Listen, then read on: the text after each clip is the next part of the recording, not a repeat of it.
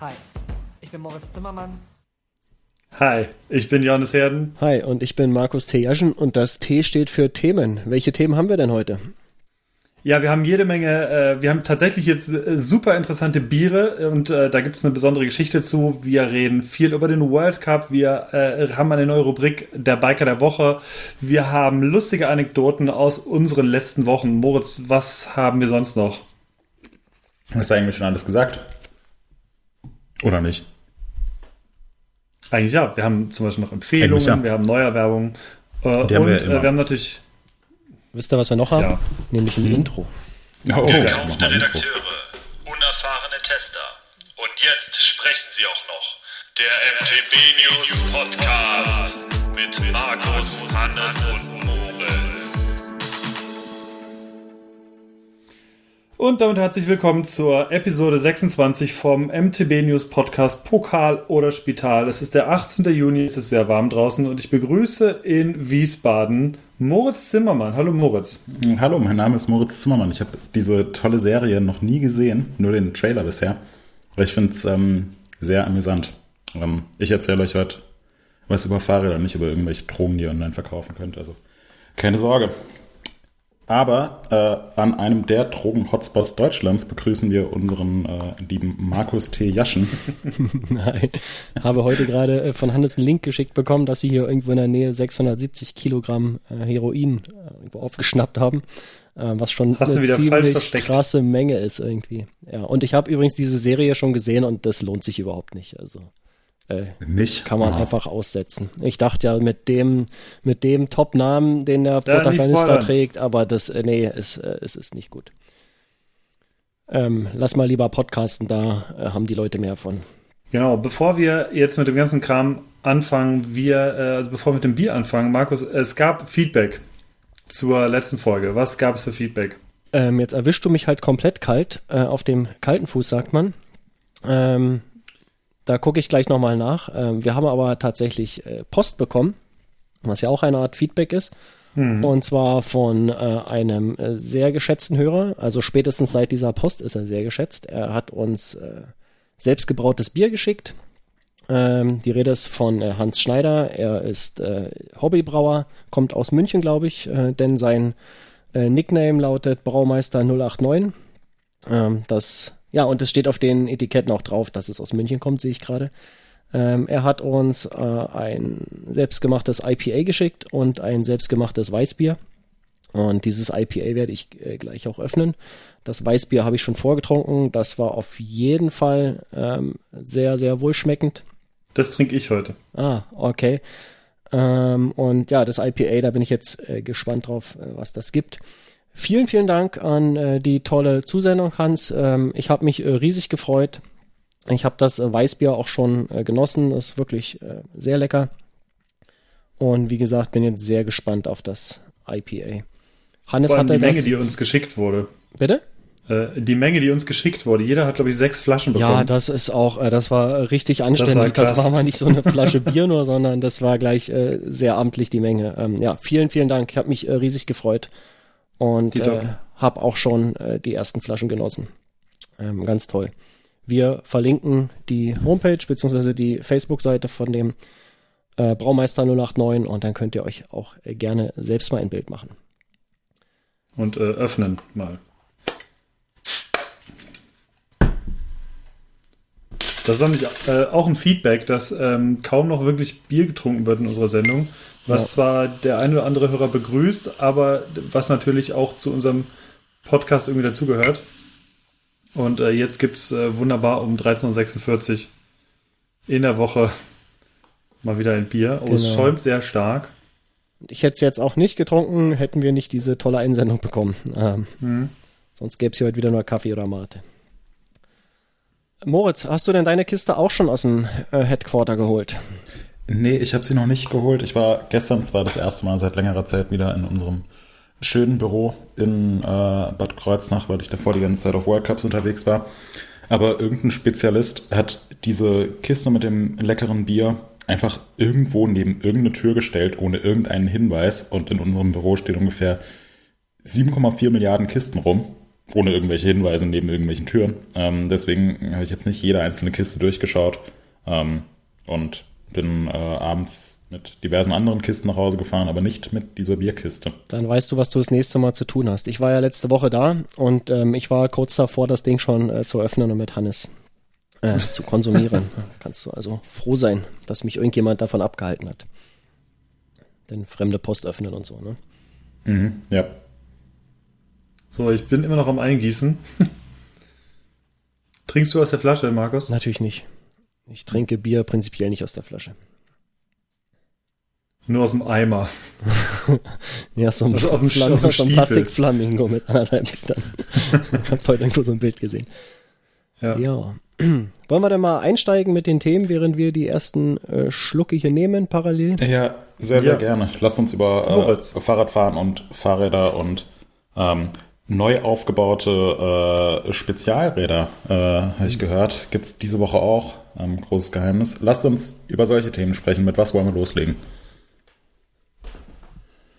Ähm, du hast ja gerade schon erwähnt, du kommst frisch von den World Cups. Wir wollen äh, ja. gar nicht mehr, äh, gar nicht so super ewig viel über irgendwelche Platzierungen reden, sondern wir wollen über die Besonderheiten dieser beiden World Cups reden und, äh, und zwar aus Fort William und aus Leogang. Und da gab es einige Besonderheiten, besonders aus deutscher Sicht. Ja, diese vergangenen beiden da? World Cups waren besonders besonders. Ich glaube, das kann man wirklich sagen. Ähm, auch wenn mit Fort William und Leogang zwei Rennen auf dem Programm standen, die ja eigentlich schon äh, tausendmal da gewesen sind. Nicht, nicht ganz, aber ähm, sind so Klassiker im, im, World Cup, werden auch teilweise kontrovers diskutiert, weil es oft die gleichen Strecken sind und vielleicht so ein bisschen langweilig rüberkommt.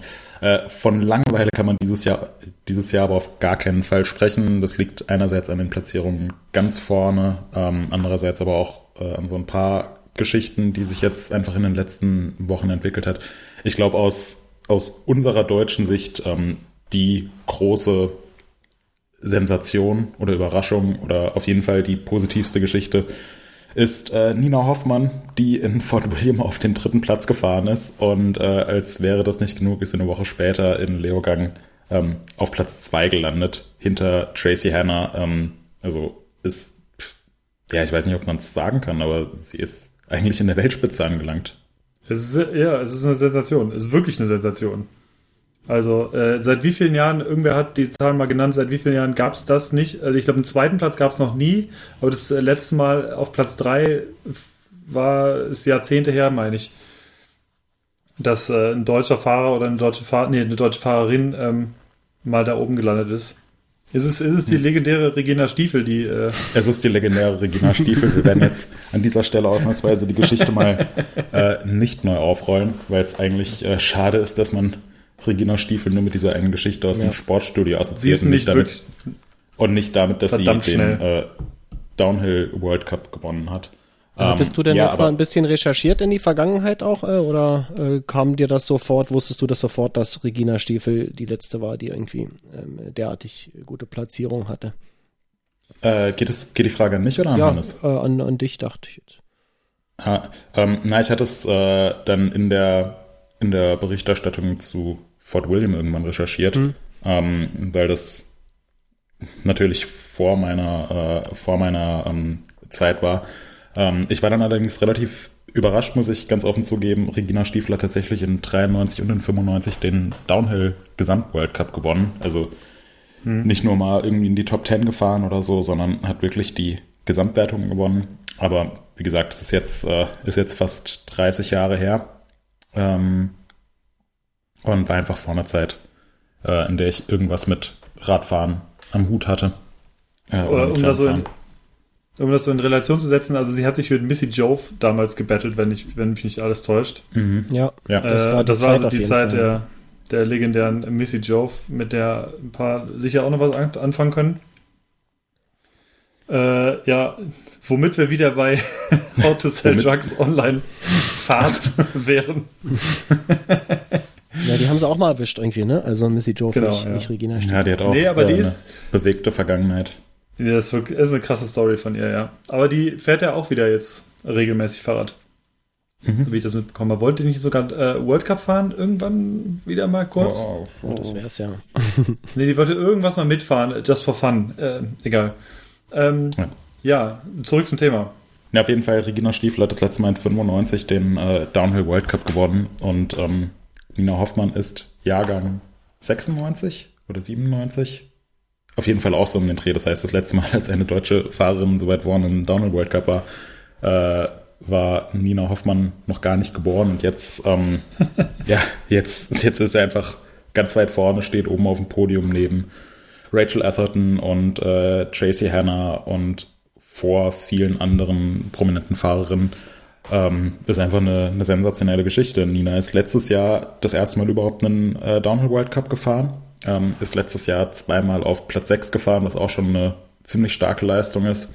Ähm, und das ist jetzt aber so, ja, dass, dass sie leistungstechnisch so explodiert ist oder so viel Selbstvertrauen getankt hat oder was auch immer da jetzt alles zusammenkommt, das ist äh, schon eine ganz, ganz tolle Geschichte, vor allem aus deutscher Sicht, weil wir waren jetzt äh, in den letzten Jahren nicht unbedingt so ähm, erfolgsverwöhnt, was deutsche Fahrerinnen und Fahrer im Downhill World Cup angeht. Hm. Und fragen uns immer, woran liegt es eigentlich, dass, ähm, ja, dass die Briten so stark sind oder die Franzosen komplett dominieren oder die Neuseeländer so weit vorne mitfahren, aber das aus Deutschland ähm, niemand schafft. Ähm, kurze Frage. Ja, das, ist, das ist tatsächlich ähm, was hier, ich weiß nicht, ob ihr dieses Plättern hört, das ist der Regen auf die Dachfensterscheiben ja, oh, gerade. Ja. Ganz schön laut, große Tropfen. Äh, das sind richtig dicke Tropfen jetzt äh, und das ist wahrscheinlich eine fette schwarze Wolke, die jetzt hier gerade drüber zieht. Äh, und äh, die, ja, die, also wie gesagt, lasst euch äh, nicht abhalten, das ähm, habe ich gerade keinen Einfluss drauf.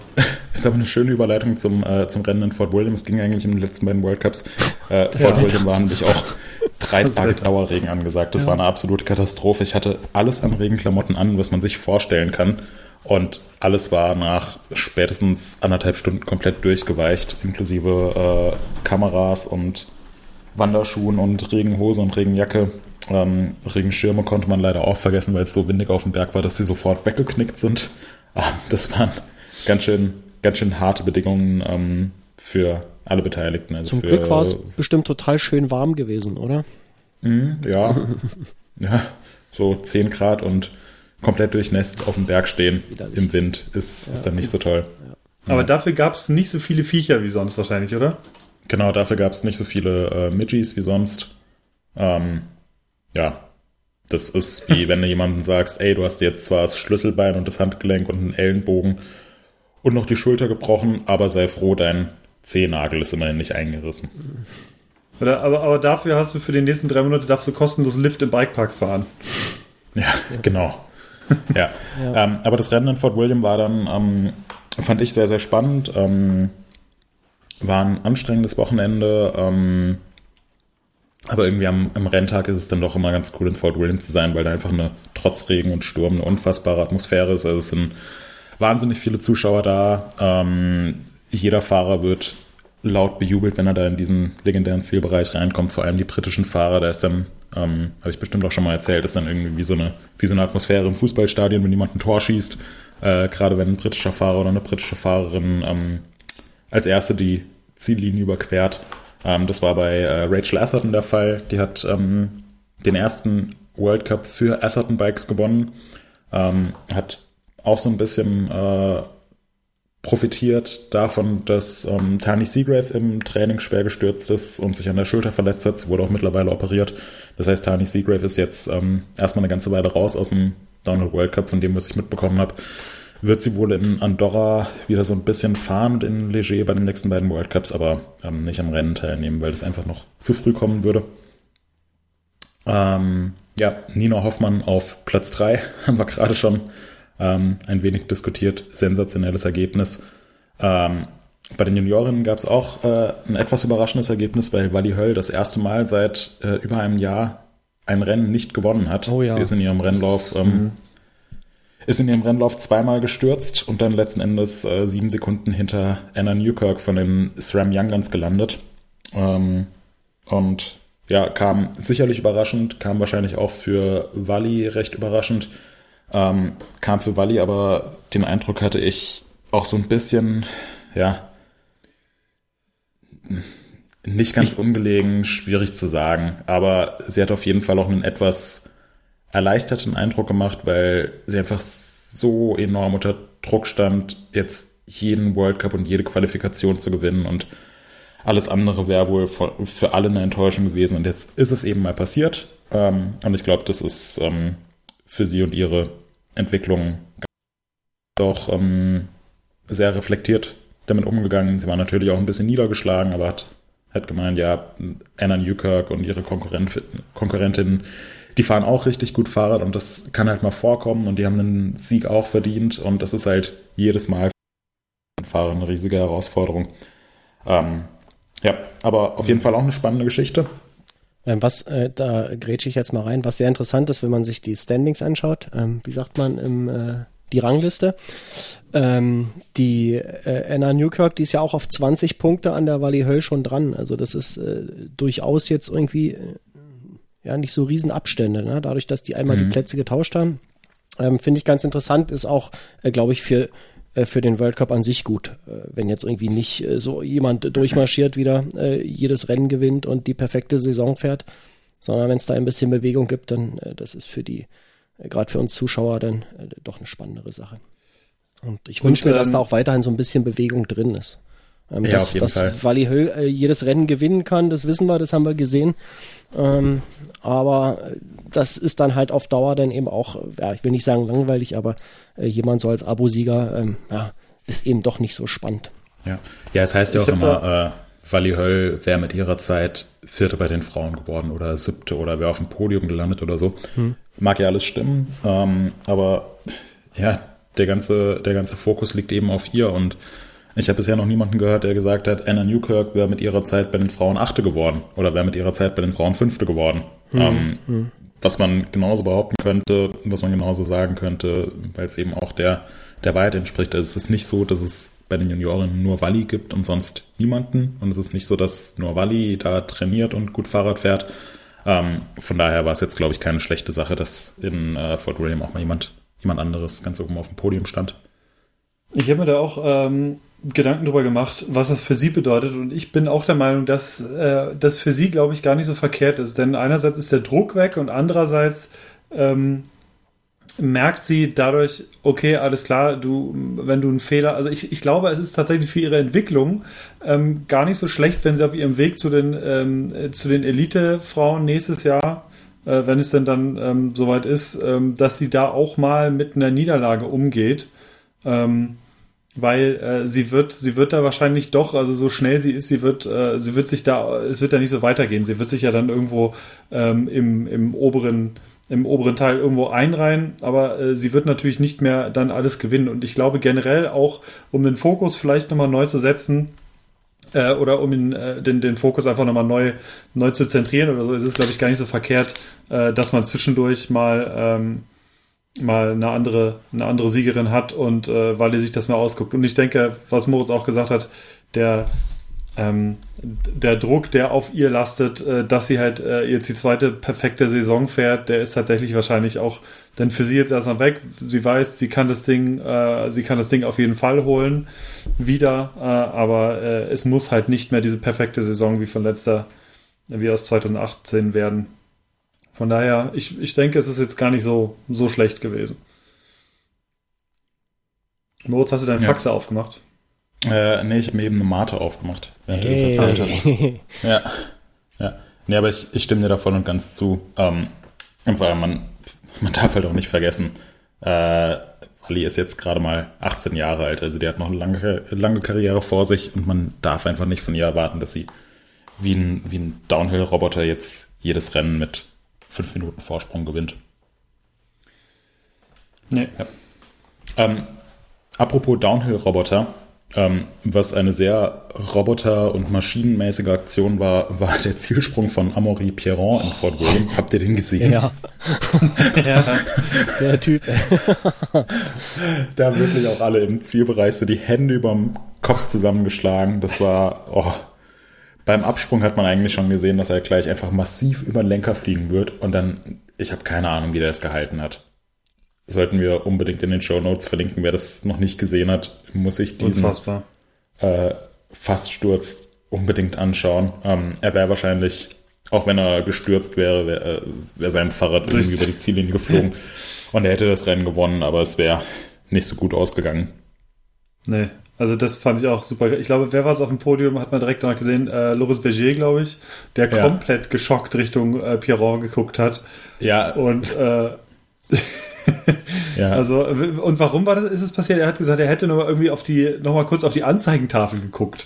Ja, man, man fährt halt in Fort William in den Zielbereich rein oder fliegt eher da rein, so, eine, so einen ganz steilen Sprung runter und dann kommt man auf die Forecross-Strecke und kann von da eigentlich schon die, die Zieltafel sehen. Und Piron hat gesehen, ähm, alles leuchtet grün und er muss jetzt nur noch diese 100 Meter übers Ziel fahren oder 50 Meter und auf der Forecross-Strecke sind einfach am Ende noch so ein paar, ja, so ein paar Absätze.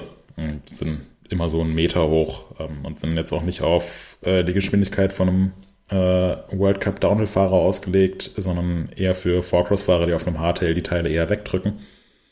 Und er kam einfach über eine der Wellen drüber, hat auf die Zieltafel geschaut, hat gesehen, alles grün und hat in diesem Moment, wo er über eine Welle drüber ist, einfach so einen massiven Schlag von unten aufs Hinterrad bekommen, dass es ihn in der Luft aufgestellt hat. Ja. Und ähm, was ganz schön war, ich weiß nicht, ob man das über, in der Übertragung gesehen hat, aber er kam dann über die Ziellinie und ähm, Bergier hat sich, hat sich sehr mit ihm gefreut. Ähm, die ganzen Franzosen sind ja auch alle gut miteinander befreundet. Und dann standen Vergier und Piron da und Vergier sah schon vollkommen schockiert aus und hat zu, zu Piron gemeint, hier, schau dir unbedingt an, auf der, auf der Leinwand, da sieht man nochmal deinen Zielsprung. Und dann sind beide völlig, waren beide völlig perplex, als sie nochmal die Slow-Motion-Wiederholung davon gesehen haben. Ja, also das war schon äh, sehr, sehr knapp vorm Sturz. Ähm, generell gab es in Fort William dieses, äh, bei, bei diesem World Cup ziemlich viele heftige Stürze, die zum Glück größtenteils glimpflich verlaufen sind. Ähm, aber wenn man sich da an die Stürze von äh, Loic Bruni aus der Qualifikation oder auch von Aaron Gott, Quinn in oh seinem ja. Finallauf erinnert, war irgendwie, ja, ein komischer Weltcup. Ähm, Wo wir auch, ähm, um da ein bisschen überzuleiten auf den nächsten äh, Weltcup, der ja auch noch war in Leogang, auch da habe ich Genau. wieder gedacht, meine Güte, das war ganz schön, dieser Zielsprung ist auch da jenseits von Gut und Böse, wenn du mit massiv viel Speed da reinkommst. Also Ja. sowohl bei Nina Hoffmann, äh, wer ist denn da noch so massiv weit geflogen? Ähm, also das, da, da habe ich auch echt so kurze Zeit, also kurz gedacht, boah, hoffentlich wird das nicht wieder so ein Vergier-Ding äh, wie letztes Jahr. Äh, der, ich glaube, war Vergier, der sich massiv da zerhauen hat, oder? ja, das war Rémi Thirion vor zwei Ah, Jahren. Remy Thirion. Äh, genau, vor zwei Ja. Jahren. Fast richtig. Ja, äh, also da denke auch ich auch, also so ganz so geil, ja, also ganz Nee. so geil ist der Sprung dann nicht, oder? Also, wenn es immer ja, so. vor allem, vor allem, es wurde halt vor zwei Jahren, haben mehrere Fahrer schon beim Trackwalk darauf hingewiesen, so, ey, der Zielsprung, der ist, man kommt, man kommt 200 Meter gerade drauf zu und mit super viel Geschwindigkeit und der Zielsprung ist zu steil und für die Geschwindigkeit dann letzten Endes viel zu kurz. Ähm, und dann ist äh, Thirion im fin äh, in, der Qualifikation äh, einfach furchtbar gestürzt, ist über den Lenker gegangen und äh, dann auf der Ziellinie liegen geblieben und hat sich schwer verletzt. Also damals gab es schon die Kritik an dem Zielsprung und der Zielsprung wurde infolgedessen auch deutlich kleiner gebaut und ähm, beziehungsweise weniger steil gebaut. Und ähm, auch die Einfahrt wurde verändert, dass man nicht mehr in einer ganz geraden Linie drauf zukommt. Aber trotzdem, also klar, es sieht cool aus fürs Fernsehen, ja, wenn man dann am Ende noch so einen spektakulären Zielsprung hat. Aber eigentlich ist es, ist es komplett bescheuert. Also wer sich, wer sich da das Streckendesign ausgedacht hat, der hat die Sportart nicht verstanden. Ähm, es gehört einfach, ja, es, es gehört im Prinzip nur Mut oder Hirn ausschalten dazu, die letzten 200 Meter von der Strecke einfach geradeaus zu fahren und dann über so einen Sprung drüber und möglichst vorher nicht die Bremsen anzufassen.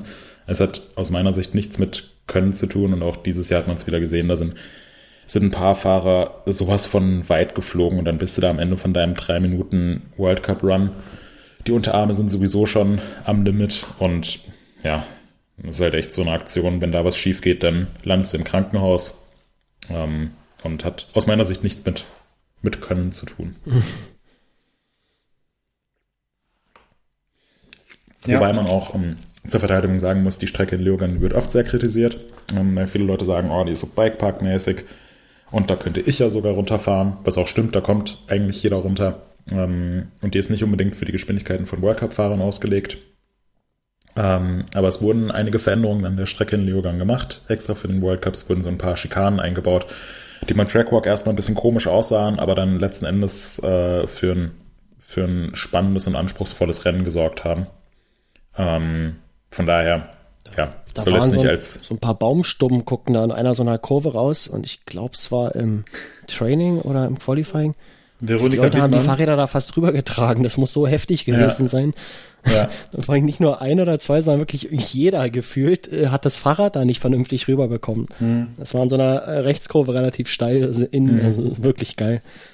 ja, Sieht man im VMAX-Video von Moritz ganz gut. Ja, da war Ja. es. Äh, ja, Das ist halt, Das das war ist halt auch so eine, so eine Stelle, die auf Video nicht so wirklich gut rüberkommt. Und wenn man dann mal tatsächlich vor Ort steht, dann merkt man, man muss diesen Baumstumpf als Absprung nutzen, kommt gerade um eine Kurve und muss halt irgendwie schon so, ja, da ging's einen Meter runter, also jetzt auch nicht so, dass man das locker mal abrollen konnte.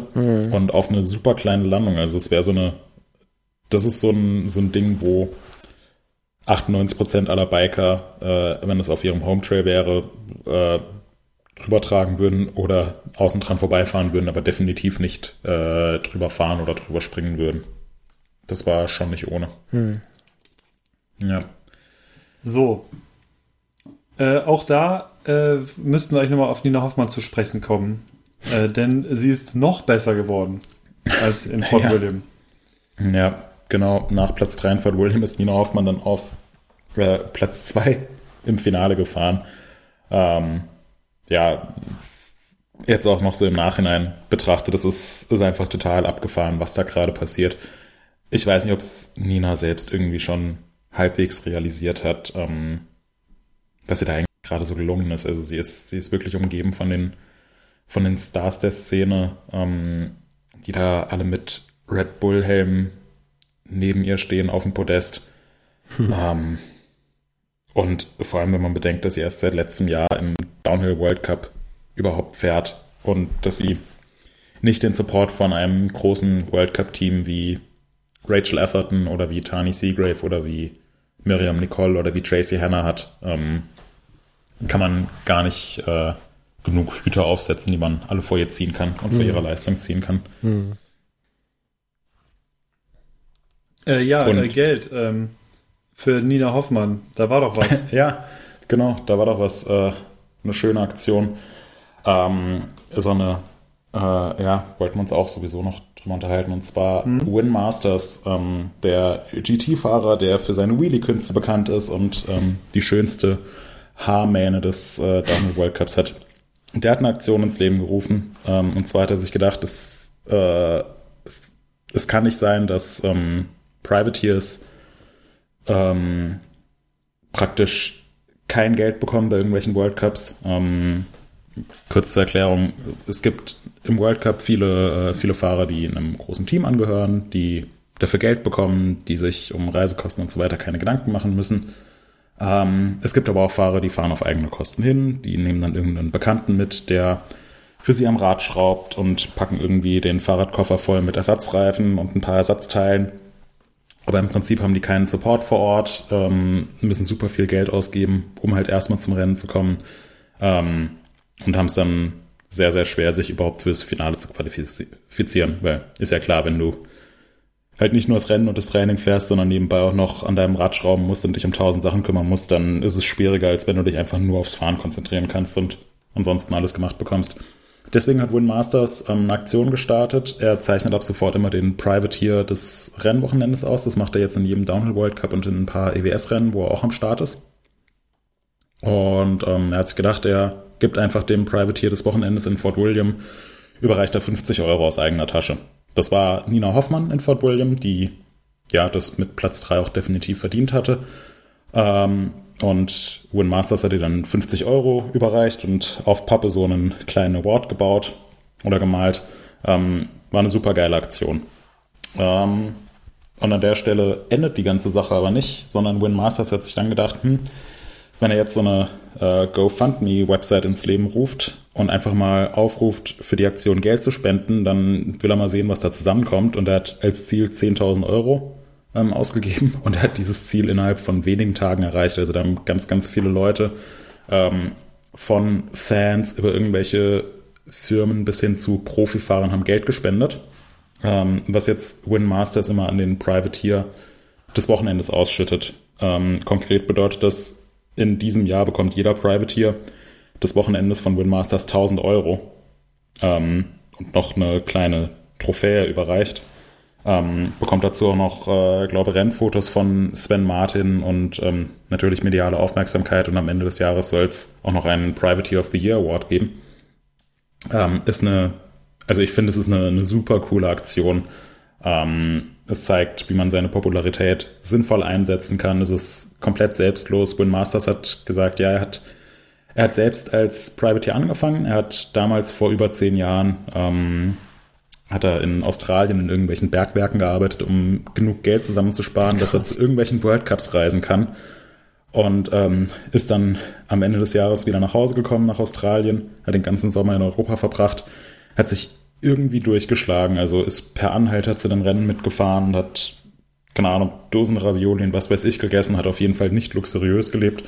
Und am Ende des Sommers war er komplett pleite, aber ist ein paar gute Rennergebnisse eingefahren und konnte so seine Karriere starten weil er dann ähm, irgendwelche Sponsoring-Deals bekommen hat.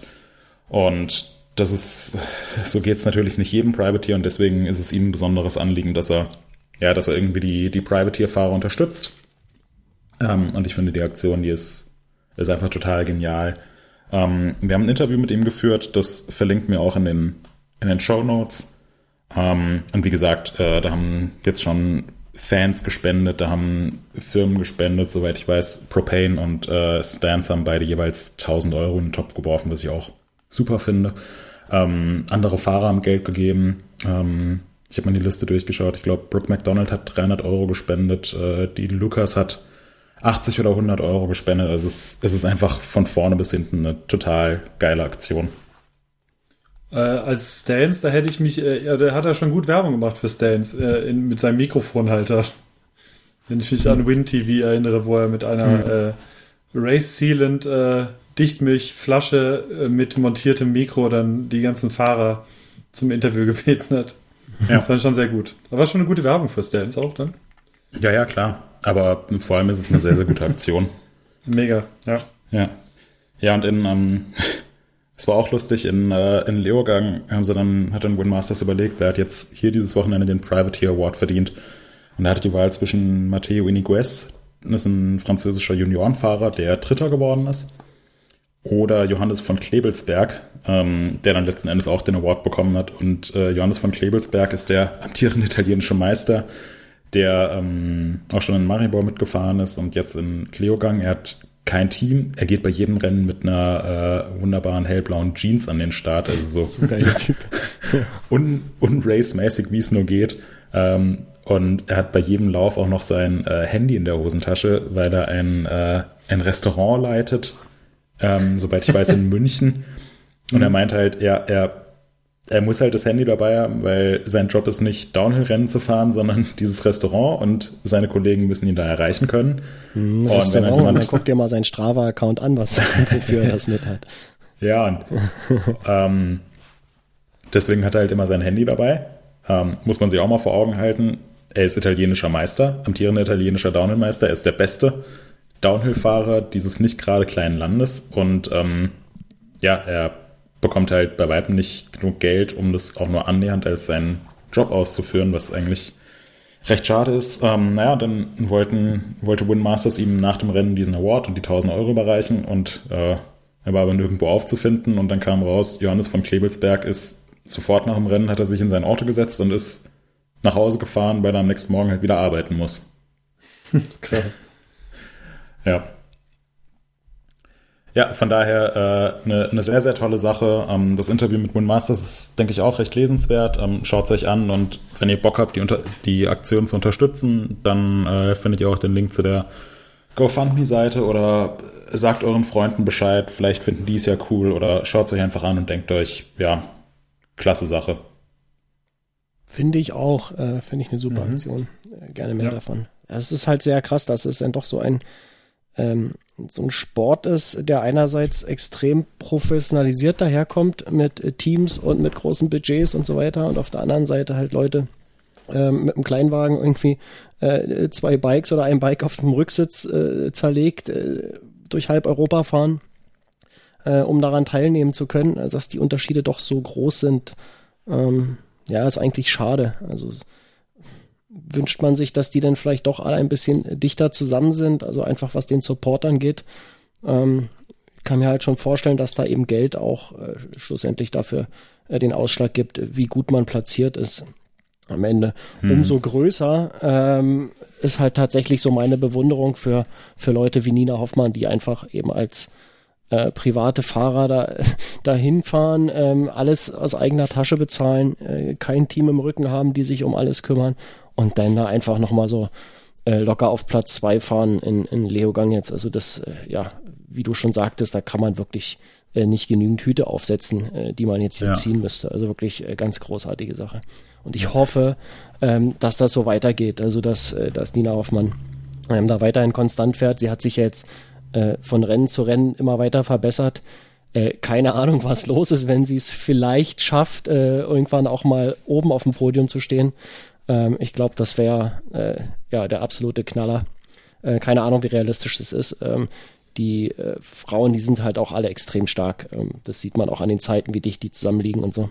Mhm. Ähm, ja. Das ist, glaube ich, nicht leicht. Und äh, ja, umso krasser, dass sie das halt einfach so als Private schafft ähm, ja. auch jetzt mittlerweile so konstant so gut zu fahren.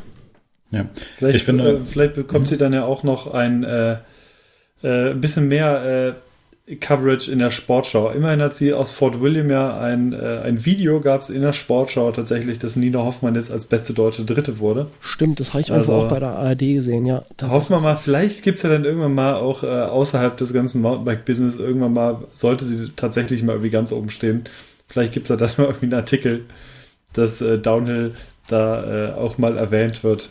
Ja. Mhm. Ja, das ja, ist, darf man vielleicht nicht unterschätzen, wie wichtig das äh, schlussendlich auch ist, ne, für den gesamten Sport hierzulande. Ja, wirklich. Also, so, ja. ja. Ja, und, definitiv. Äh, dann wiederum krass, dass halt da, dass sie das eben alles allein macht und dass da, dass da irgendwie jetzt nicht der BDR kommt und äh, fördert oder so. Keine Ahnung, was da jetzt äh, genau läuft oder nicht, aber so von außen ist es halt, äh, ist es eben eine private Fahrerin und äh, da wünscht man sich äh, natürlich, dass da irgendwie mehr Support kommt, zumal sie ja jetzt wirklich äh, konstant gut fährt. Ja. ja also ja. verdient hat sie sich das auf jeden Fall. Ja, ja ist, eine, ist eine spannende Sache, die du ansprichst. Also keine Ahnung, inwiefern sie da vom, vom BDR gefördert wird. Ähm, wäre auch mal interessant, einfach bei ihr nachzufragen.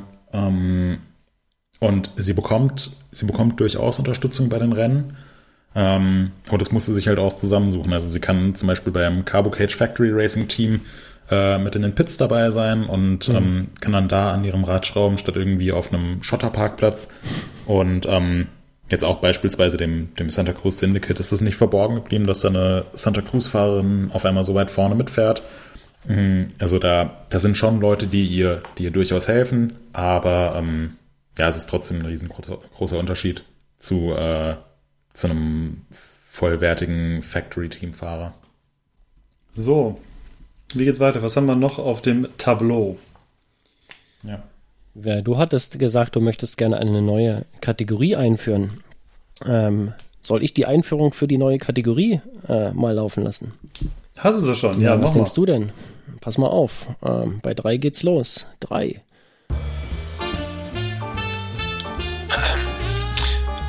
Verrückte Aktionen, epische Rennergebnisse, wundersame Lebensgeschichten oder einfach verdammt guter Style in einem verdammt guten Video. Hier ist unser Biker der Woche. Also, ich bin ja der Meinung, dass äh, der Jingle ist etwas zu lang, aber ich finde ihn trotzdem cool. Quatsch. der ist doch super. Ja, er ist etwas. Das sind 17 Sekunden, lang. das ist äh, schon eine ganze Menge Zeit. Aber ich weiß, aber ich habe in GarageBand äh, keinen kein kürzeren Swing äh, so. gefunden, der gut gepasst hat. Äh, also ich fand daher, das ja, genau. super. Du hättest es einfach so Sehr wie schön. bei dem Intro hier, guck mal. Hi, ich bin Moritz Zimmermann. Und einfach abhacken, dann bist du kürzer. Und das ist der Biker der Woche. Ja. genau. Hi, der Biker der Woche. ja, das, das genau. äh, ja, genau. Also willkommen zur neuen Kategorie der Biker der Woche. Und äh, wir äh, schauen mal, ob das funktioniert, dass wir uns in jeder Podcast-Folge ähm, einen Biker, äh, respektive eine Bikerin der Woche aussuchen, die irgendwas äh, Cooles oder Tolles gemacht hat. Wie gesagt, wie gerade im Info, ähm, im Intro ähm, schon gesagt. Und ähm, dem oder der Fahrerin möchten wir dann gern so eine kleine Plattform geben. Und äh, also, äh, wenn, wenn man das jetzt aufteilen würde in äh, Biker der Woche, dann wäre es wahrscheinlich äh, aus der letzten Woche, ähm, wäre es Nina Hoffmann. Da wir jetzt aber in der aktuellen Woche sind, ähm, gab es auch danach noch Infos äh, bzw. Events nach dem World Cup, die spannend waren und dazu gehört äh, unter anderem der äh, Slopestyle beim Crankworks Innsbruck. Und äh, da gab es ein krasses Comeback eines schwedischen Fahrers, nämlich von Emil Johansson, der vor zwei Jahren die komplette Weltspitze ähm, äh, zerrockt hat und ganz oben gelandet ist und äh, einer als, äh, als, als einer des, äh, der, der, führendsten ähm, oder der aufstrebendsten Nachwuchstalente gehandelt wurde. Und ähm, der hatte aber im vergangenen Jahr mit einer schweren ähm, Autoimmunkrankheit zu kämpfen und hat sich in diesem Jahr jetzt wieder rangekämpft und äh, ist ähm, kurz nachdem ein Video über diese ganze Geschichte mit der Autoimmunkrankheit äh, veröffentlicht wurde, also sein, sein Comeback, äh, fuhr er mit einem unfassbaren Lauf, äh, mit wirklich den absolut krassesten Tricks, die äh, heutzutage machbar sind, äh, auf Rang 2 und ähm, äh, knapp hinter äh, Brad Reader und hat so bewiesen, ich glaube, das war sogar sein erster großer Contest wieder, äh, so bewiesen, mhm. dass er halt wirklich von 0 auf 100 wieder zurück in der Weltspitze ist und äh, äh, nach, nach dieser ganzen, ganzen Krankheitsgeschichte war das für, äh, für mich oder für uns äh, der, der Anlass, dass, äh, dass er der Biker der Woche für uns wird. Ähm, Moritz, du hast das Video ähm, ja auch gesehen. Ähm, worum ging es bei der ganzen Geschichte bei ihm? Ähm, ja, du hast eben schon gesagt, Emil Johansson war so der Shootingstar in der äh, Saison 2017. Ist er unter anderem beim Crankworks Joyride äh, in Whistler weit aufs, äh, weit vorne aufs Podium gefahren. Ähm, hat er hat letzten Endes am Ende der Saison sogar die ähm, FM World Tour gewonnen, also ist sozusagen Slopestyle Weltmeister geworden. Und ähm, da dachte man schon so, wow, so ein junger Schwede, von dem niemand was gehört hat, wird jetzt hier auf einmal äh, Weltmeister und bekommt den Red Bull Helm und fährt alle in Grund und Boden. Ähm, ja, und dann, dann hat man irgendwie nichts mehr von ihm gehört. Also so gar nichts mehr. Er ist nicht mehr, nicht mehr bei irgendwelchen Wettbewerben mitgefahren und ist am irgendwelche Gerüchte um, um eine Verletzung oder um eine Krankheit oder was auch immer haben sie die Runde gemacht. Ähm, auf jeden Fall ist es ziemlich still geworden um Emil Johansson. Und ähm, jetzt äh, perfektes Timing, kurz vorm Crankworks in Innsbruck ist ähm, eine 15-minütige Dokumentation über ihn erschienen. Die heißt ähm, Every Mystery I've Lived. Ähm, und da geht es darum, wie eigentlich so die letzten anderthalb, zwei Jahre für ihn gelaufen sind. Ähm, und zwar war es so, dass er eben nach seinem kometenhaften Aufstieg ähm, ziemliche äh, körperliche und dann auch infolgedessen psychische Probleme hatte. Also Hannes, du hast es eben schon gesagt, ähm, es wurde eine äh, Autoim Autoimmunerkrankung ähm, bei ihm diagnostiziert. Ähm, da hat man aber lange Zeit auch nichts gefunden. Ähm, also ist eine, äh, ja, ist eine ähm, Erkrankung der, äh, der Schilddrüse, ähm, die jetzt alleine noch nicht eine Karriere gefährdet. Also da sind sogar relativ viele Menschen von betroffen. Aber bei ihm kamen dann mehrere Sachen zusammen. Ähm, also einerseits diese Autoimmunerkrankung, ähm, pfeifisches Drüsenfieber ist bei ihm ausgebrochen, was natürlich dafür gesorgt hat, dass er sich komplett antriebslos und kraftlos gefühlt hat. Ähm, er hatte außerdem eine extreme Verkrümmung der Wirbelsäule und man hat die ganze Zeit die richtigen Ursachen nicht gefunden und diese ja, diese Einschränkungen in der Kombination haben dann dazu geführt, dass, dass er eben monatelang nicht Fahrrad fahren konnte, nicht seinem Beruf nachgehen konnte ähm, und dass er dann auch in, ja, in ein ziemliches Loch gestürzt ist und äh, Selbstzweifel hatte und antriebslos war und ähm, niedergeschlagen war, was man ja auch ähm, dann irgendwie nachvollziehen kann. Ähm, und er hat es jetzt aber wieder äh, zurückgekämpft. Er hat seine Ernährung umgestellt. Er hat äh, viel trainiert, dass, dass er körperlich wieder so fit ist, wie es eben nur geht.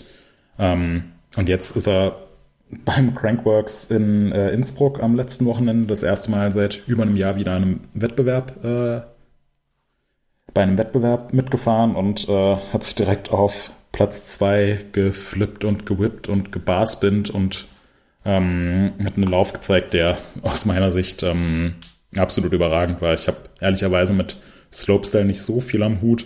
Ähm, für mich sieht das alles immer mittlerweile so sehr nach einem Videospiel aus, aber das, was Emil Johansson in, äh, in Innsbruck gezeigt hat, das war schon ein sehr, sehr, sehr, sehr gutes Videospiel mit ähm, überragender Grafik und ähm, wunderbaren Animationen. Also echt sehr beeindruckend, was er da gezeigt hat. Massiven, massiven Kombos, die für extra Punkte gesorgt haben. Also ja. mal zwei, mal drei, vierfach Kombos. Also ja. da war gefühlt dann alles drin im Videospiel. Ja. Da merkt man, Hannes kennt sich nämlich aus mit solchen Videospielen. Der auch dann am Ende äh, nach der, Dave nach der Landung. Nur die Landung von letzten Sprung war dann der berühmte Combo Breaker. der war, den, allein deswegen solltet ihr euch, äh, wir verlinken es natürlich, solltet ihr euch auf jeden Fall das Video gucken von den Top 3 Läufen. Äh, von David Gottsek, äh, Brad Reader und halt Emil äh, Jörnsson.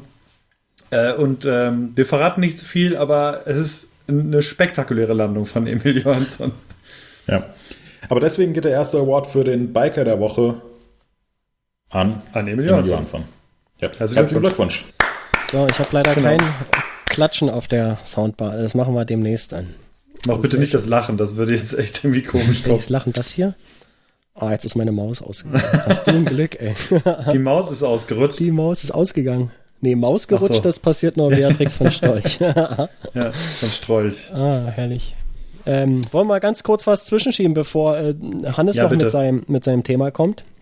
Ich kann ähm, auch, äh, je nachdem, wie die Zeit ist, ich kann die Story auch nächste Woche erzählen. Nee, die, dafür haben wir noch Zeit. Ähm, ja, aber gut. Leute, wo wir euch gerade hier so haben, äh, mittendrin, ähm, tut uns einen Gefallen, bewertet uns bei iTunes und in euren Podcast-Apps. Das hilft uns sehr. Ähm, ich habe gesehen, einige Leute haben auch wieder bewertet seit der letzten Folge. Dafür bedanken wir uns. Ähm, und wir verlosen natürlich äh, wieder was. Das haben wir versprochen. Das machen wir jetzt wieder öfter.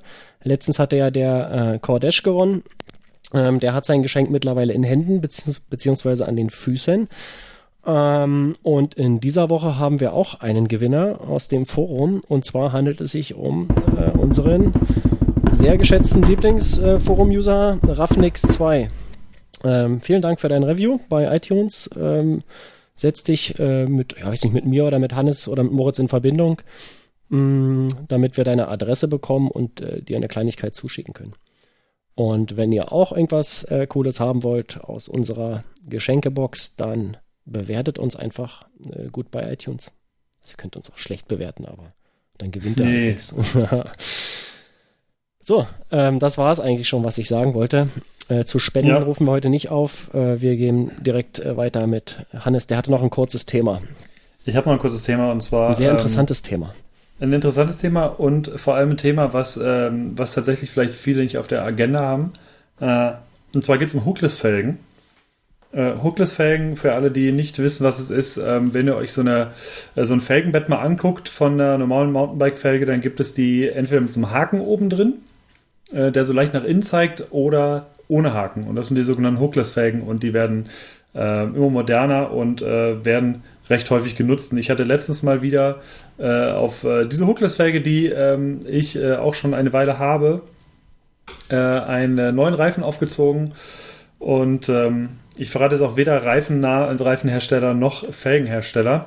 Ähm, denn ähm, von beiden Herstellern fahre ich äh, viele Sachen schon lange, die problemlos funktionieren und nie ein Problem hatten. Aber ich habe äh, dieses Laufrad aufgezogen und äh, irgendwie hatte ich das Gefühl, äh, irgendwas so, so, ganz, ganz richtig drin ist der Reifen irgendwie noch nicht und ähm, ich hatte Milch schon drin und er lief eigentlich ganz gut, aber irgendwie noch nicht ganz. Und ich habe gedacht, okay, guckst dir die Seite an. Ja, es kann sein, dass er hier noch nicht so ganz drin ist. Und dann hatte ich ähm, mal weiter aufgepumpt und hatte den äh, auf, ich glaube, knapp 3,9 Bar oder so aufgepumpt. Hab gesagt, lässt ihn mal 10 Minuten stehen und äh, bin wieder runtergegangen Und auf einmal habe ich das Gefühl, ist da gerade oben ein Schrank umgefallen. Also ungefähr in der Lautstärke war das. äh, und gehe hoch und äh, stelle Achtung, fest. er hatte schon die Dichtmilch eingefüllt. Genau, das ist jetzt ein entscheidender Punkt. Denn die Dichtmilch war schon drin, beziehungsweise war sie auf einmal nicht mehr drin, sondern sie war eher äh, sowohl auf meinem Plattenspieler als auch an der Wand, als auch am Schrank. Im gesamten Zimmer. Und ähm, genau, und ähm, äh, so, ähm, so begab es sich, dass tatsächlich ähm, trotz äh, dieses, also ich finde, nicht massiv hohen Druckes hatte sich irgendwie ähm, der Reifen von der Felge gelöst und ähm, hat äh, im Prinzip mein, äh, mein Zimmer in ein großes Dichtmilchmassaker verwandelt. Meine Werkstatt, Gott sei Dank nur in die eine Richtung, also es äh, sprühte wahrscheinlich dann irgendwo raus.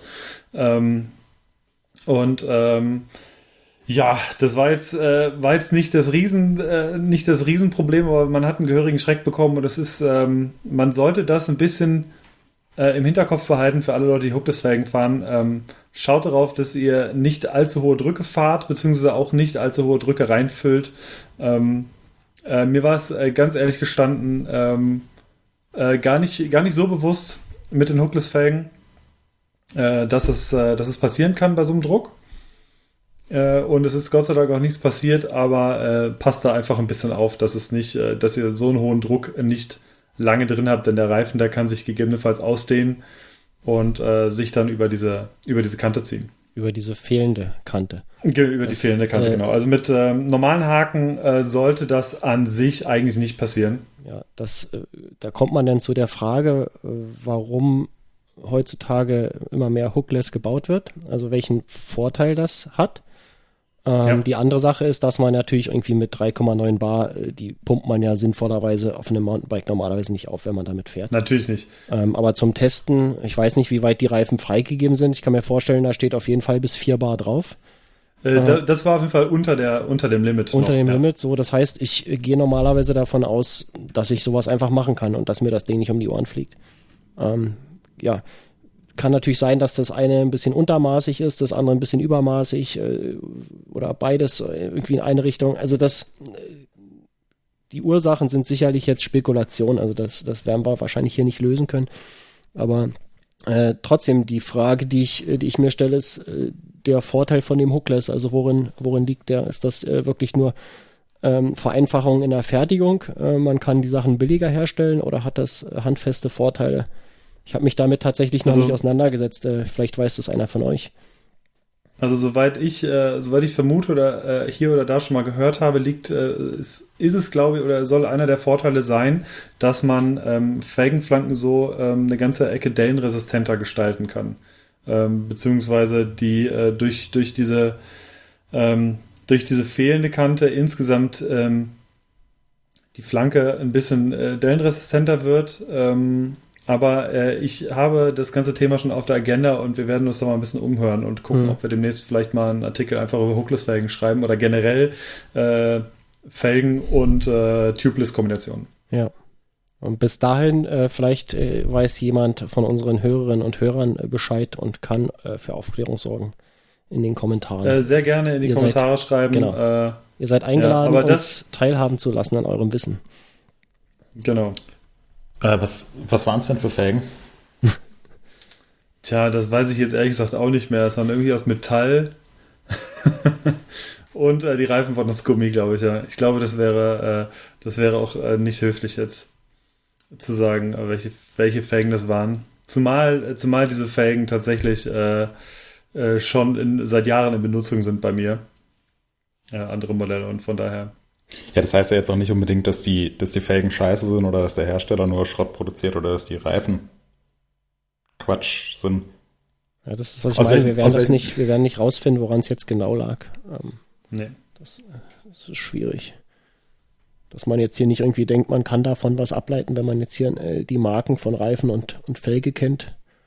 Das kann nee, ja sonst man, irgendwie ein ähm, Zufall sein, der jetzt äh, ursächlich ist für die. Genau, aber ich wollte generell einfach mal darauf hinweisen, dass man, äh, dass man gerade bei Hookless-Geschichten aufpassen sollte, dass man nicht zu viel Luft reinpumpt vielleicht. Und vor allem äh, vielleicht mit der Dichtmilch halt guckt, dass man äh, die erst vielleicht erst nachträglich reinschüttet. ja. Ja. Also wenn äh, ich werde demnächst, es gibt hier einen Plattenladen, Lemgo, äh, wie gesagt, ganz oben drauf auf dem Plattenspieler lag die neueste, äh, neueste LP äh, von Rammstein. Ähm, die äh, bieten ähm, LP-Reinigungen an ähm, für 2,50 Euro für stärkere Verschmutzung oder für 2 Euro und für stärkere Verschmutzung. Wobei ich auch auf Bildern gesehen habe, da geht es jetzt nicht um Verschmutzung richtig krasse, sondern einfach nur dann verwenden die halt eine stärkere Bürste für die für Äh, die, für die Rillen. eine Flex mit einer Drahtbürste dran, einmal Ja, so also richtig ich, durch. Äh, ich bin, äh, ich werde berichten, wie das ist. Ich werde diese, äh, ich werde diese Platte tatsächlich dann hinbringen und sagen, hier ist Dichtmilch draufgekommen. Äh, und nachdem man dann, dann sage ich, das ist so eine Latexverbindung. Ich weiß nicht, ob man das irgendwie, also müsst ihr mal gucken, vielleicht kriegt er die sauber. Ich würde fast denken, es fällt unter starke Verschmutzung. Sehr- Von daher Denkbar, bin ich mal gespannt, ob die das überhaupt äh, machen oder ob die das Ding direkt in den Schredder schmeißen. Also ich bin Die- mal gespannt. Die werden sich wahrscheinlich erstmal köstlich drüber amüsieren, dass du denen versuchst zu erzählen, dass es Dichtmilch ist. Auf deiner Schallplatte. Wahrscheinlich. Ja. Ja. Ja. Ist wie diese äh, eine Szene von South Park. Ach, diese eine, ja. Ach, Ich, ich, ich schicke sie euch gleich zu. Sehr geil. Wir können sie vielleicht in den Show Notes verlinken. ja. Hab's Ja. mir schon notiert. Äh, ja. Äh, wir sind, wir haben die Gewinner durch und ähm, Frage an Hörer haben wir auch durch. Wir haben natürlich mal wieder Empfehlungen, um auf unsere, äh, äh, um unsere Kategorien zurückzukommen. Ähm, ich starte direkt mal und zwar habe ich äh, zwei Empfehlungen, eine ganz kurze, weil wir sie auch gebracht haben und äh, die Kommentare sind ehrlich gesagt nicht so wirklich viele bisher und deswegen möchte ich das noch mal ein bisschen pushen, weil das wirklich ein schönes Video ist. Und zwar es ist ein Video mit Andrew und Ethan Shandro. Ähm, und äh, Andrew Shandro, das ist ein geiler Name eigentlich, ähm, der wird einigen von euch bekannt sein als einer der Freerider der aktuell, der, der, der allerersten Stunde. Den, ähm, und mit dem gab es auch vor einigen Jahren dann nochmal einen Videoauftritt in Seasons, einer, wie ich finde, den hatte ich auch schon mal vorgestellt, hier einer der besten Mountainbike-Filme überhaupt. Ähm, und da ist er mit seinem damaligen, damalig fünfjährigen Sohn Ethan Chandro ähm, durch die Wälder Kana Kanadas gebiked. Und mittlerweile ist Ethan Chandro 17. und ähm, ist in Maribor, war es glaube ich, aufs Podium bei den Junioren gefahren. Äh, auf Platz 2, wenn ich mich recht erinnere, Moritz.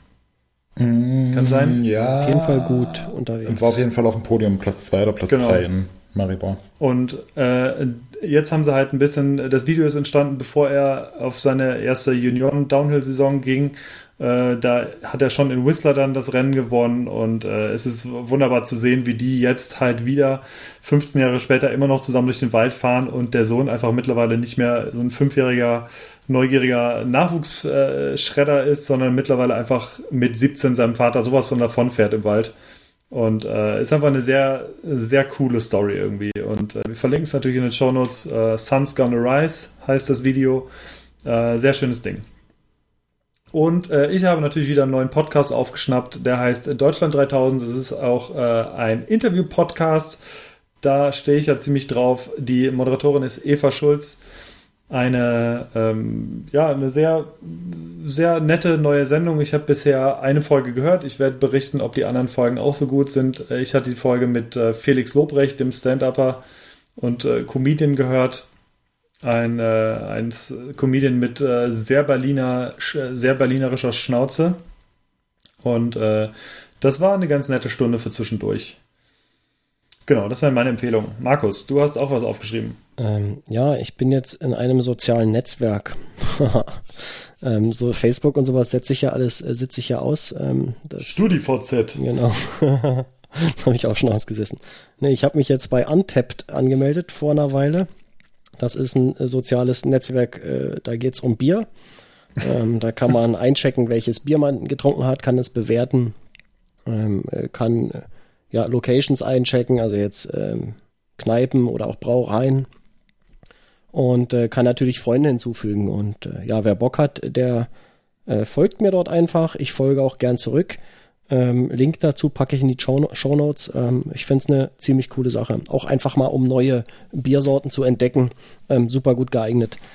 Äh, Untapped heißt das Ding. Ich habe es auf dem äh, iOS. Ich denke mal, das gibt's auch für Android und äh, im Web kann man es auch aufrufen. Jo. Ähm, wie ich unseren, äh, unseren Paper hier entnehme, hat Moritz keine Empfehlung diesmal.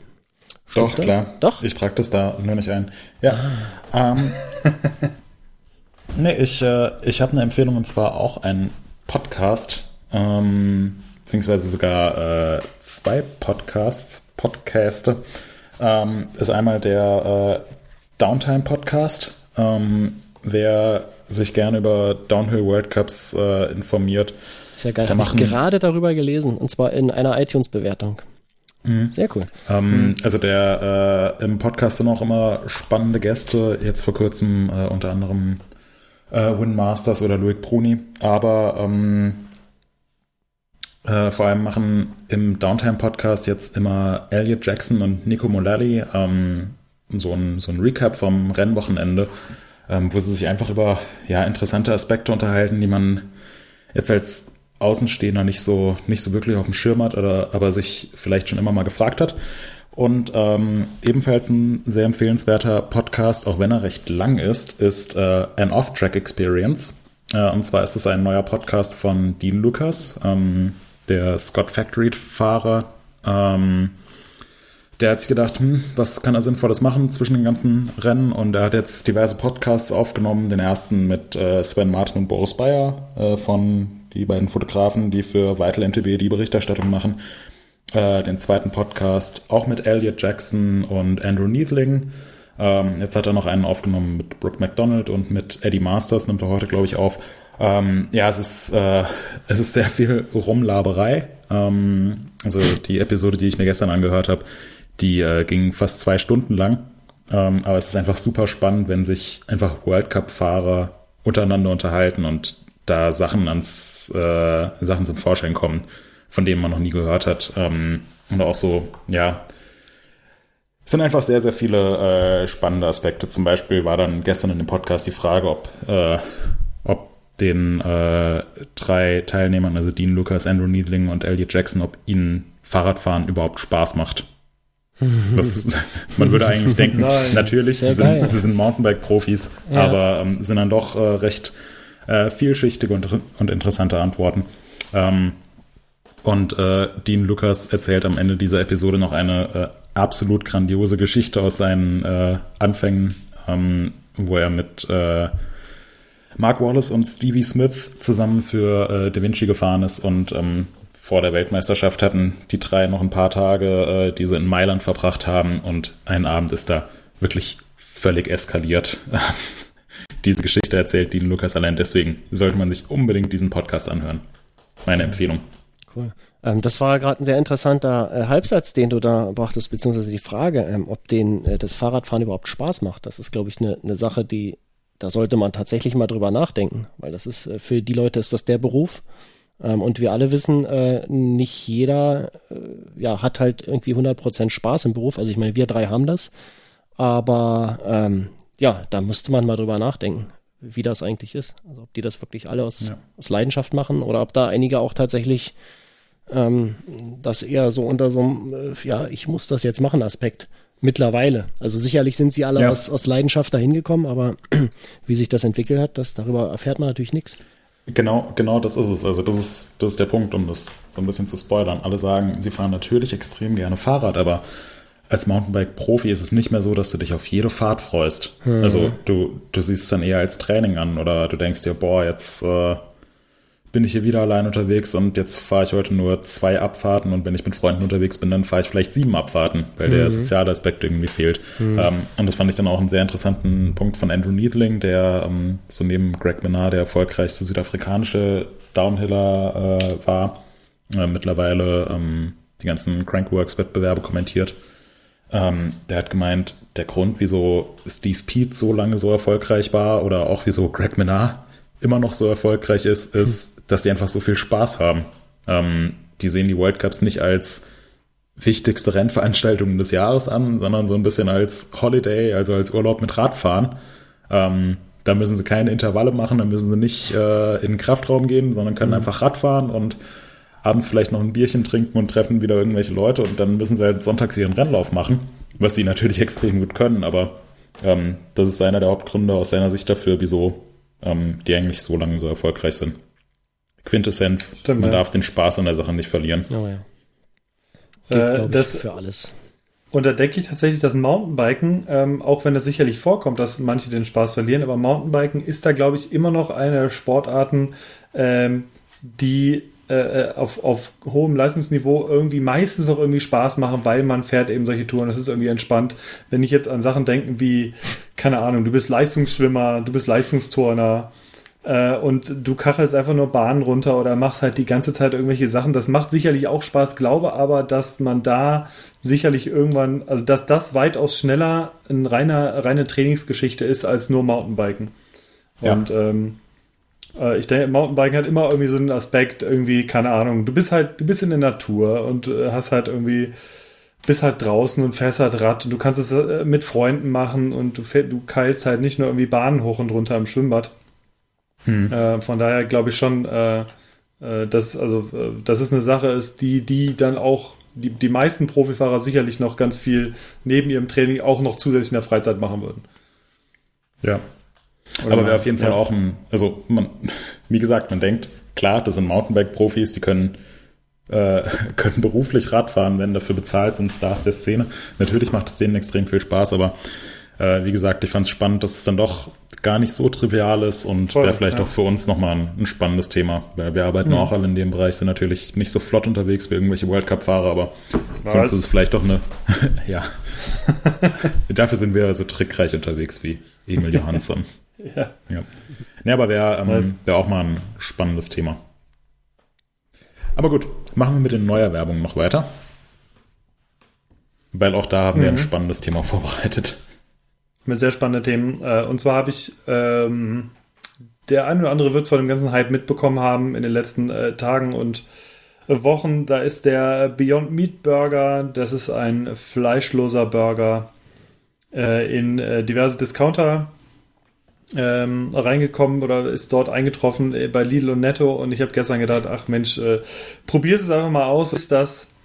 Ähm, und ich habe mir gestern dann mal welche geholt und wir haben dann lecker Burger gemacht abends und ja, also ähm, ich esse auch so äh, generell gerne einen guten Rindfleischburger, mache die auch gerne selber, gerne äh, dann sowohl in der Pfanne als auch auf dem Grill.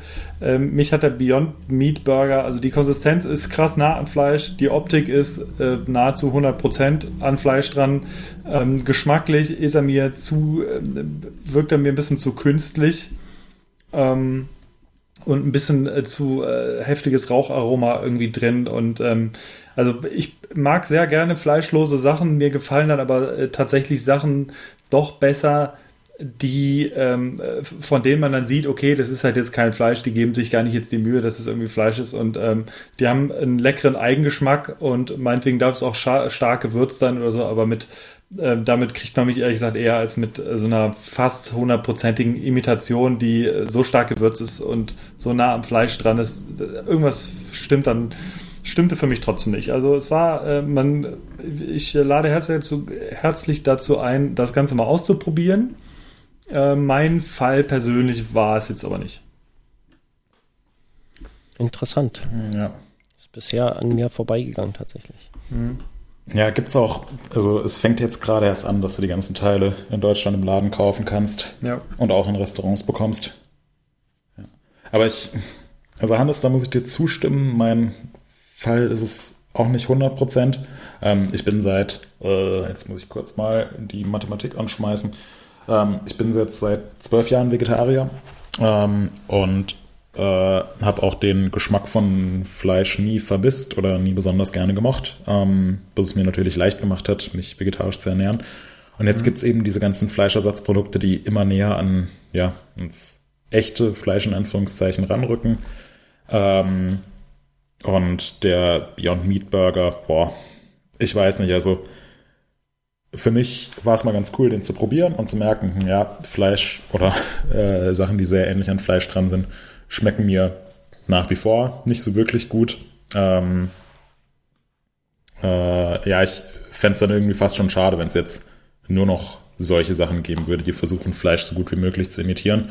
Ähm, Andererseits natürlich auch spannend, also wäre mal echt interessant, jemandem den Burger vorzusetzen, äh, und gar nichts weiter drüber zu sagen und dann die Reaktion abzuwarten, ob man es dann Mm, das überhaupt wäre Ja. das wär merken gut, würde. ja.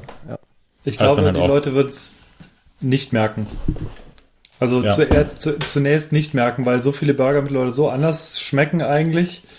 Äh, Und es ist, es ist schon extrem nah ran. Wenn du, wir, wir, ich äh, habe ein Foto, das posten wir in die Show Notes.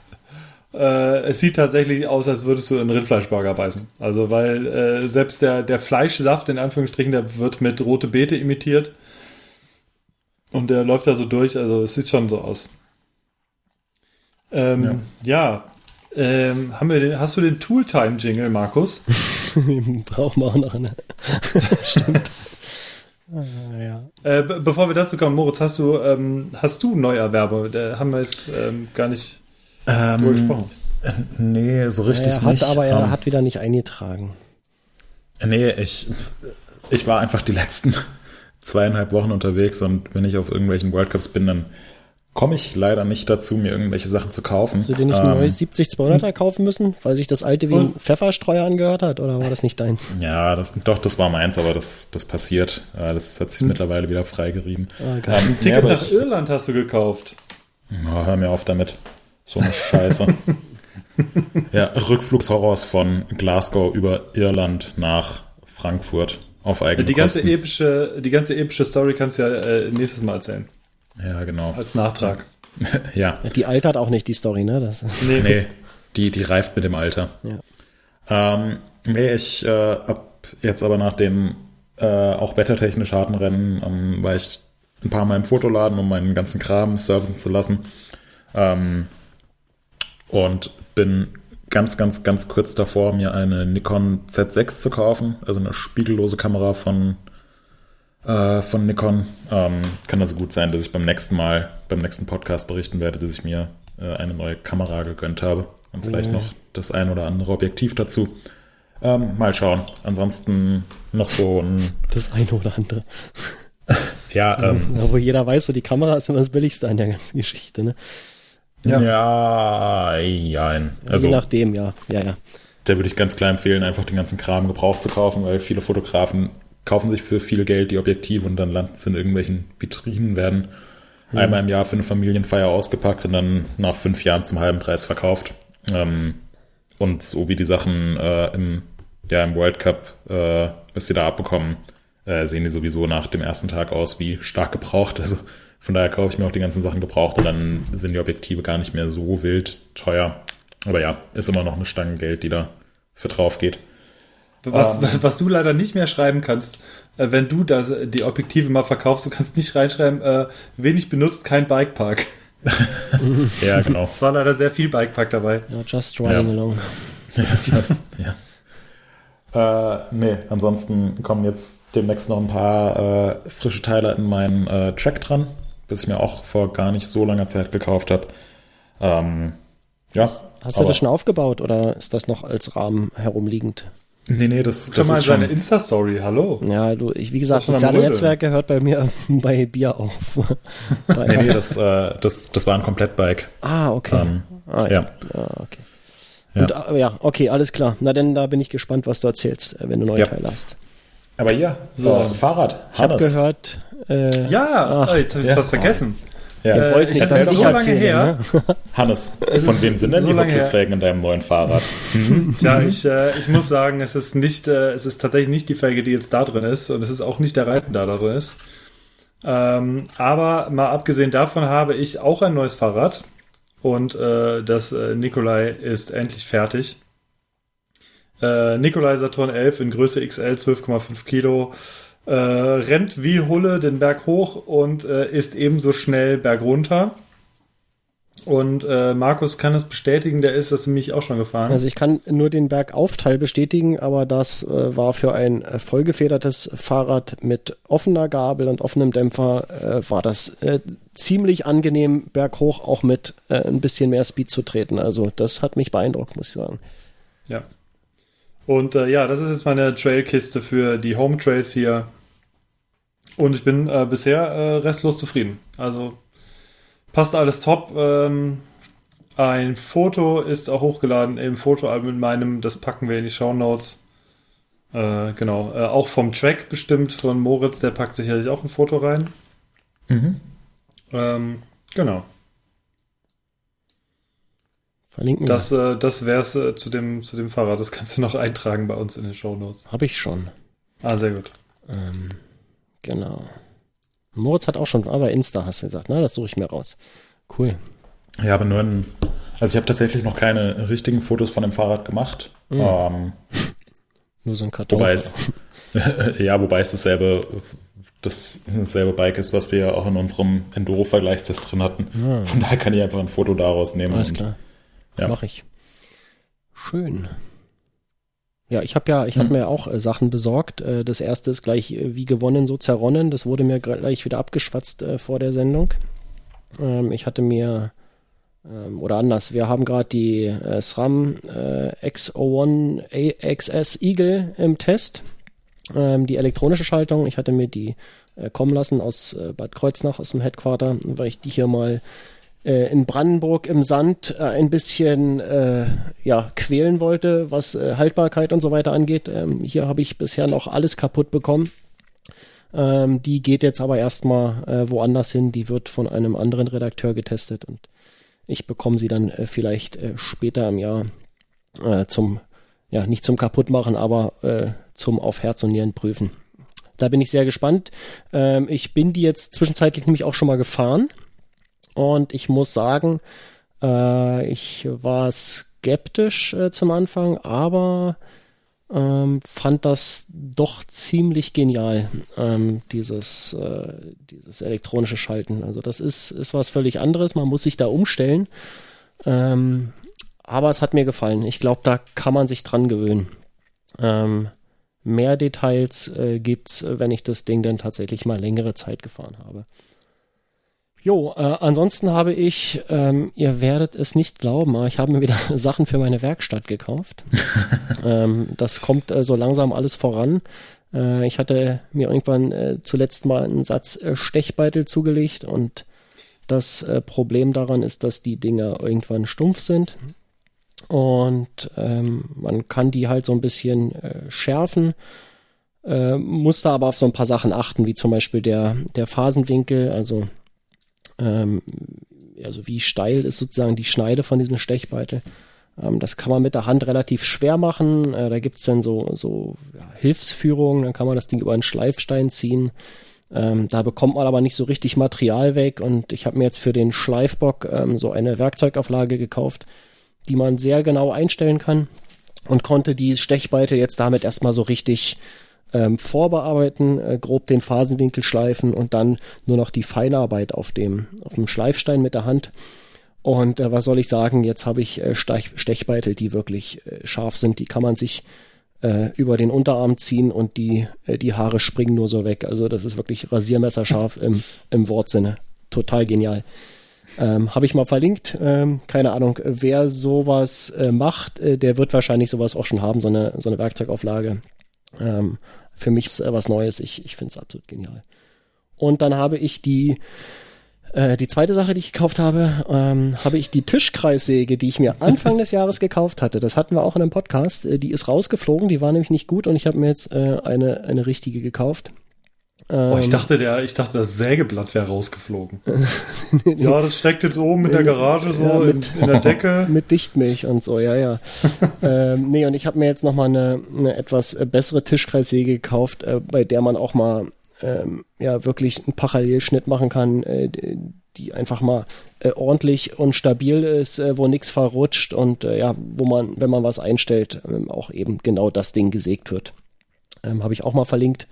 Äh, ziemlich geniales Teil. Ähm, ja, gibt bisher nichts zu meckern darüber. Ich habe die jetzt erst seit ein paar Tagen, aber ähm, das ist einfach so viel geiler als äh, das Billigteil, was ich vorher hatte. Ähm, das zeigt sich mal wieder. Ähm, billig kauft zweimal oder mehrfach. Ähm, hätte man oder hätte ich mir gleich richtig kaufen sollen. Ein bisschen tiefer in die Tasche greifen, das lohnt sich.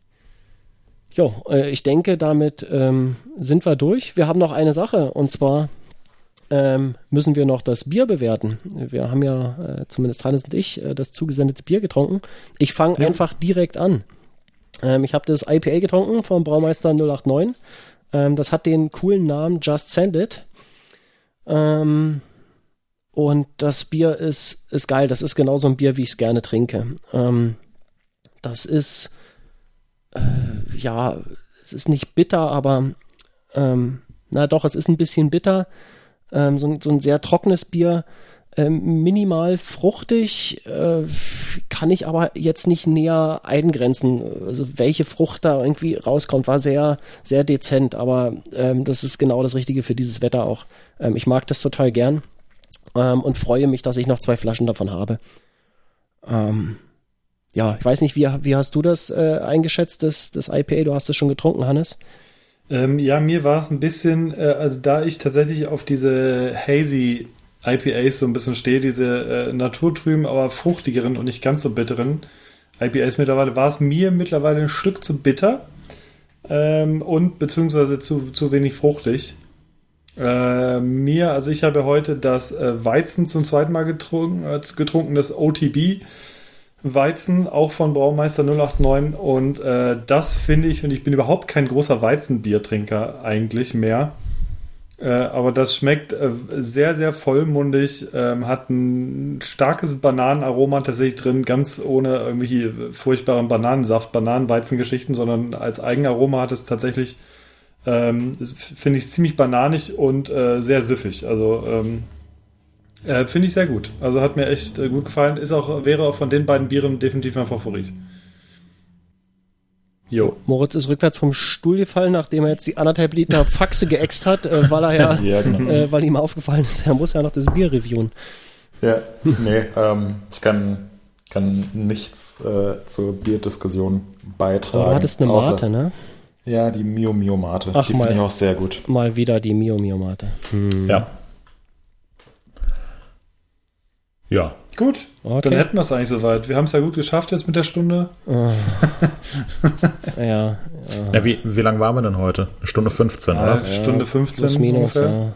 Ja. ja. wir, haben uns zum, wir haben uns zum Hype getroffen. Um 13.47 hast du dein Bier aufgemacht, Hannes. Ist doch eine Stunde ja. 15.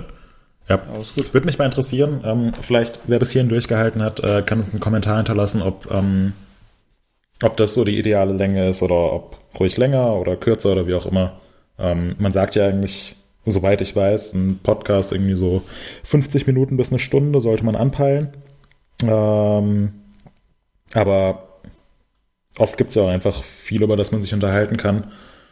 Ähm, würde mich einfach mal interessieren. Genau, und äh, daran ganz kurz zum Schluss noch anschließend, äh, ihr habt euch ja, äh, also wirklich viele Leute haben sich mittlerweile Interviewgäste gewünscht. Äh, wir sind da aktuell wirklich dran. Wir planen das seit längerem. Äh, es hängt aktuell tatsächlich so ein bisschen an der Logistik und an der, äh, an der an dem Aufwand, an der Zeit, ähm, die wir dafür einplanen müssen, weniger an den Gästen. Also ähm, seid, seid beruhigt, das wird alles kommen und es wird alles sehr großartig. Und wir werden gute Gäste haben. Genau. Bevor wir gute Gäste haben, äh, werden wir aber, ähm, wenn alles klappt, ähm, ich weiß ja nicht, wann veröffentlichen wir eigentlich diese Folge? Kommt die noch in dieser Woche? Werden wir, wird sich im Forum was sein, ne? Ähm, genau, wir werden, wenn alles klappt, ich bin mir noch nicht so ganz sicher, aber aktuell sieht so aus, äh, am Donnerstag, da ist in großen Teilen Deutschlands äh, gesetzlicher Feiertag oder ist das, ja, ist gesetzlicher Feiertag, ne? Auch wenn es ein Kirchenfeiertag ist, keine Ahnung. Auf jeden Fall haben die meisten Leute frei, ich nicht.